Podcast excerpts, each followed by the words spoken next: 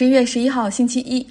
整个周末，除了各方严厉的谴责，并没有发生太多的事情哈。我说的是美国对特朗普的追责，从两方面来讲吧。议会层面呢，就是众议院的议长 Nancy Pelosi，他在周一的时候会正式给副总统彭斯的办公室致信，要他启动宪法第二十五修正案，就去罢免总统。之前呢，他打电话给彭斯的办公室哈，在电话上等了二十五分钟，但最终估计考虑再三，彭斯是拒绝接这个电话。那如果说正式得到彭斯副总统办公室的回复是 no 的话，Nancy Pelosi 他就会在众议院启动弹劾程序。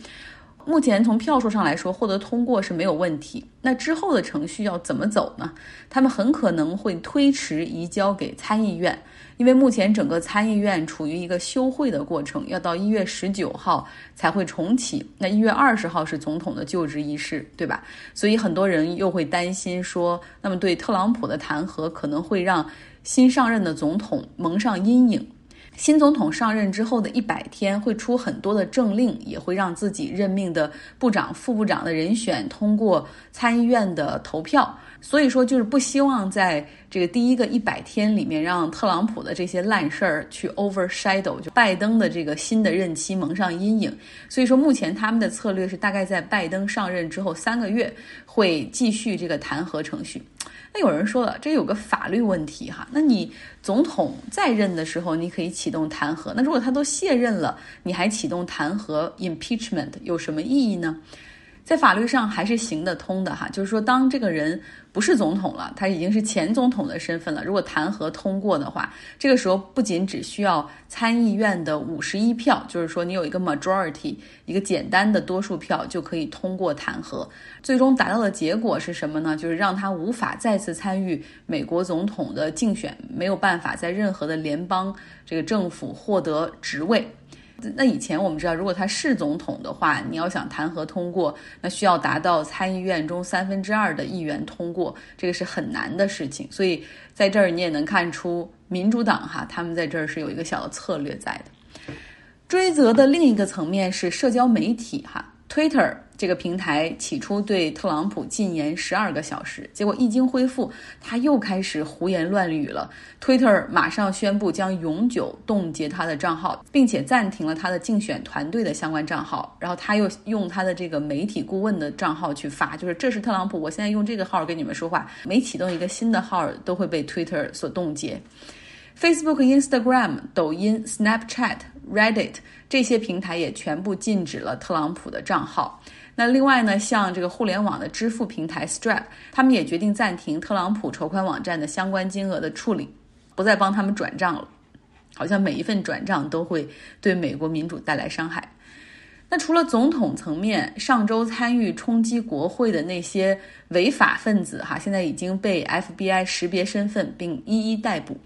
目前已经有超过八十二人被逮捕。这些特朗普的支持者，他们在冲击国会的时候不戴口罩，而且很多人在自拍或者直播到社交媒体上，留下了大量的证据。比如说，那个闯入到了 Nancy Pelosi 众议院议长办公室的那个人，他坐在 Nancy Pelosi 的办公桌前，还还把脚搭到他的办公桌上。那个人是六十岁的阿肯色州的 Barner，他呢目前已经被起诉偷窃和破坏公共财物罪。另外还有一个就很有辨识度的，就是赤裸着上身那个，戴着头角，一副围巾海盗打扮，脸上画着那个国旗的颜色的那个人，他叫 Chesley，他已经被逮捕了。他呢还振振有词说：“我不认为我有罪啊，我只不过是跟其他人一样冲到国会里而已，我什么都没干，我只是走进去，后来我又走出来而已。”他是亚利桑那州的人，曾经呢在海军服役，不过因为拒绝接种疫苗被迫退役。他是特朗普的支持者，也深信各种阴谋论。哈，在网络上，他自称自己是 QAnon 的守护者。FBI 目前已经把很多人的图片和影像公布出来，然后有一些已经识别出身份，有一些没有哈，没有的那些他们正在进行悬赏追击。还有不少网友发现其中哦，这是我母亲或者那是我舅舅、叔叔，果断的举报哈，大义灭亲，因为可能他们已经早已和这样的亲戚划清界限。在刚刚过去的这个周末里面，很多新闻哈，还有各种评论，绝大部分都是对上一周的这个冲击议会持批评的态度和理性的思考。但是呢，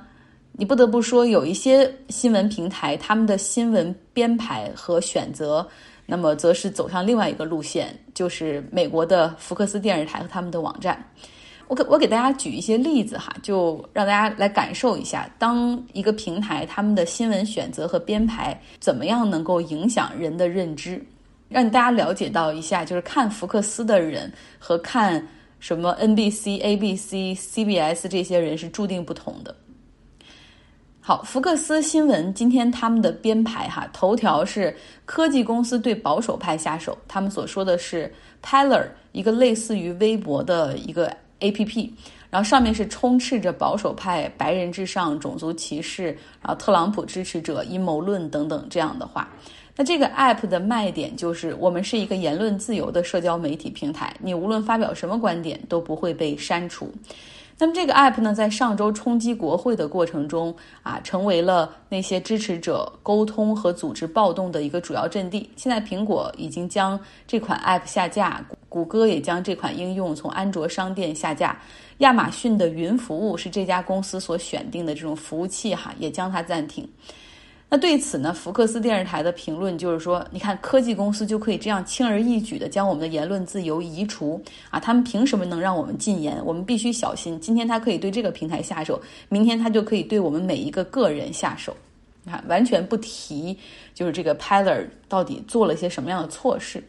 那第二条新闻哈，福克斯今天的编排就是，拜登一月二十号会组织就职典礼，那一千二百万美元的筹款金额。很多都是科技公司贡献的。他列举了谷歌、微软、Verizon 这样的公司，说给这个拜登的就职典礼出钱。言外之意就是，科技公司是和民主党站在一块儿的。他们扼杀你的言论自由，是因为根本上就反对保守派。在其他媒体都在关注如何启动对特朗普的弹劾程序的时候，啊，包括特朗普是否会提前辞职的时候，福克斯的角度是：我不认为弹劾特朗普能够弥合这个国家的裂痕，啊，什么弹劾如果变成政治武器反复使用的话，这将伤害美国。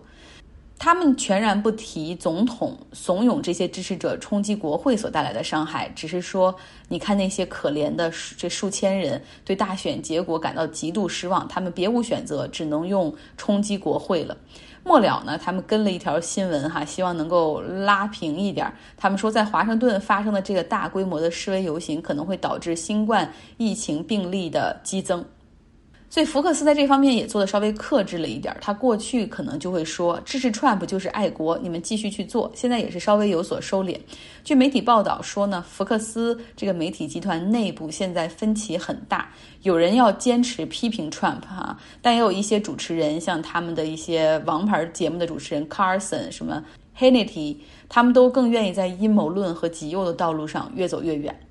那么这个时候，谁能决定福克斯未来呢？就是他的老板默多克和他的儿子哈。那他们看重什么呢？其实就是商业利益和收视率。在二零二零年，收视率总体来看，福克斯是低于美国另外两家电视台 CBS 和 NBC 的。那么同时呢，特朗普家族也已经注册了 Trump TV 啊，特朗普电视。极度保守派和极右的那些人可能会被特朗普未来吸引到那个平台上去，所以也许我们会看到福克斯慢慢的会把自己修正到这个中间偏右的这个区间，希望可以尽快的去做。离开美国这个国家吧，说说其他国家。印尼他们的廉价航空飞机在周六的时候发生不幸，一架波音737的客机从雅加达机场起飞后仅四分钟就坠入大海，飞机上总共有六十二人。目前呢，海中的搜救还在继续，但没有发现任何幸存者。目前飞机的黑匣子位置已经被锁定，将马上启动打捞程序。这架飞机有二十五年的机龄，飞机的状态也没有问题哈。在当天起飞之前，天降暴雨，导致飞机起飞延误了三十分钟。但是目前呢，还不能够确定失事的原因。既然说到飞机哈，多说一句，最近一周从美国多地飞往国内的航班都出现了差不多五十人在办理登机手续的时候，才被告知就是他们的回国资格被取消了，理由是非紧急、非必要。这个时候，其实想回国的那些人，我想应该都是紧急或者必要的，因为好多人是辞了工作、退掉房子、卖掉车子，然后决定彻底回国，或者好多人的签证到期，哈，不管是旅行签证还是探亲签证。就没有办法再待回去了，肯定是要回国的。结果到了机场办理登机手续的时候，才发现就是那个行程码已经变成红的了，航空公司没有办法让他们登机哈。还有些人的情况就是一家人可能全通过了，但唯独那个几岁的孩子被拒绝登机。我们都很清楚，现在国内疫情防护非常的紧迫。那国外呢？对待这种华人希望返回祖国，也做了很多新的标准的升级。比如说，要双阴性检测，你不仅要这个 COVID-19 的病毒检测呈阴性，还要抗体检测呈阳阴性。这个抗体检测是需要抽血的，而且很多人是花了两三万的机票，然后去买票准备回国，然后按照一切的规矩办事。终于到了机场去办理登机牌的这个手续的时候，结果发现这个行程码哈被使馆变成了红色，拒绝登机。而这其中的逻辑和规则又难以被揣测，导致不少人现在不知道该何去何从。最后呢，来说说吉尔吉斯坦这个国家，在周末举行了再次的大选，有十八个候选人参加，但是最终的票哈百分之八十左右都汇集到了帕扎罗夫这边。那和总统选举在同一个选票上的是公投哈，就是你是愿意继续议会制呢，还是要改变成为总统负责制？吉尔吉斯斯坦人是选择了总统负责制，这将给帕扎罗夫更大的权利。在此之前，帕扎罗夫因为提倡金矿国有化，然后反对腐败，有大量的追随者，然后曾因为他的这些提议哈，在二零一三年还引发过大规模的抗议。结果他呢是被捕了，以强行篡权罪被起诉，不得不流亡海外长达四年。回国之后，他被捕入狱。如果你还记得，在去年十月份，吉尔吉斯斯坦举行了议会选举之后，选民质疑选举结果，开始大规模的冲击政府大楼，要求推翻选举结果。听着似曾相识，对吧？就跟上周美国发生的事儿有点像，并且呢，要求政府释放帕扎罗夫。那政府后来也这样做了哈，并且帕扎罗夫在这种呃出现宪政危机的时候紧急上任哈，出任临时政府的总统。帕拉罗夫是一个有点民粹类型的领袖，所以他目前在这种情况之下也是非常的受欢迎。吉尔吉斯斯坦是一个中亚的小国，人口中大概有百分之三十是在俄罗斯打工，男性呢大部分是在建筑工地进行施工，而女性呢是在服务业，像餐饮啊这样的岗位上工作。据说是有一百五十万的吉尔吉斯斯坦人在俄罗斯打工，那他们汇回来的钱是吉尔吉斯斯坦外汇收入的重要组成部分。那从这一点中，你也可以看出，其实他们和俄罗斯的关系是非常紧密的，比我们平时以前想的那种认知中的还要紧密的更多。而且中亚五个这种斯坦国，他们实际上进入俄罗斯是不需要签证的，所以不需要申请工作的签证，他们已经就可以在那儿当地打工。但是呢，没有这个 work permit，就是这种合法的工作签证，他们的收入就比俄罗斯人可能会少百分之三十到百分之四十，而且是没有办法能够进入到这种白领的办公室这种岗位工作，因为那个可能是要查签证的。就是在像吉尔吉斯斯坦人的日常交流中，你以为他说的是吉尔吉斯斯坦语吗？不对，他们说的是俄语。呃，在乌兹别克斯坦、塔吉克斯坦、哈萨克斯坦，他们的情况也全部都是这样。因为在苏联时期，哈这些国家都已经形成了多民族聚居，本民族的语言已经被极大程度的弱化，所以现在像就很多哈萨克斯坦人，他们并不会讲自己的哈萨克斯坦语，哈有的能听懂而已，呃，全部沟通都是用俄语来进行。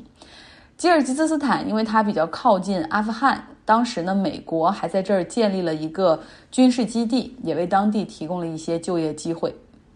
改天有时间给大家讲一下这些像吉尔吉斯斯坦、乌兹别克斯坦人他们在俄罗斯的生活哈，其实也是非常的苦的。好了，今天的节目就是这样，希望大家周一有一个好的心情和满满的能量。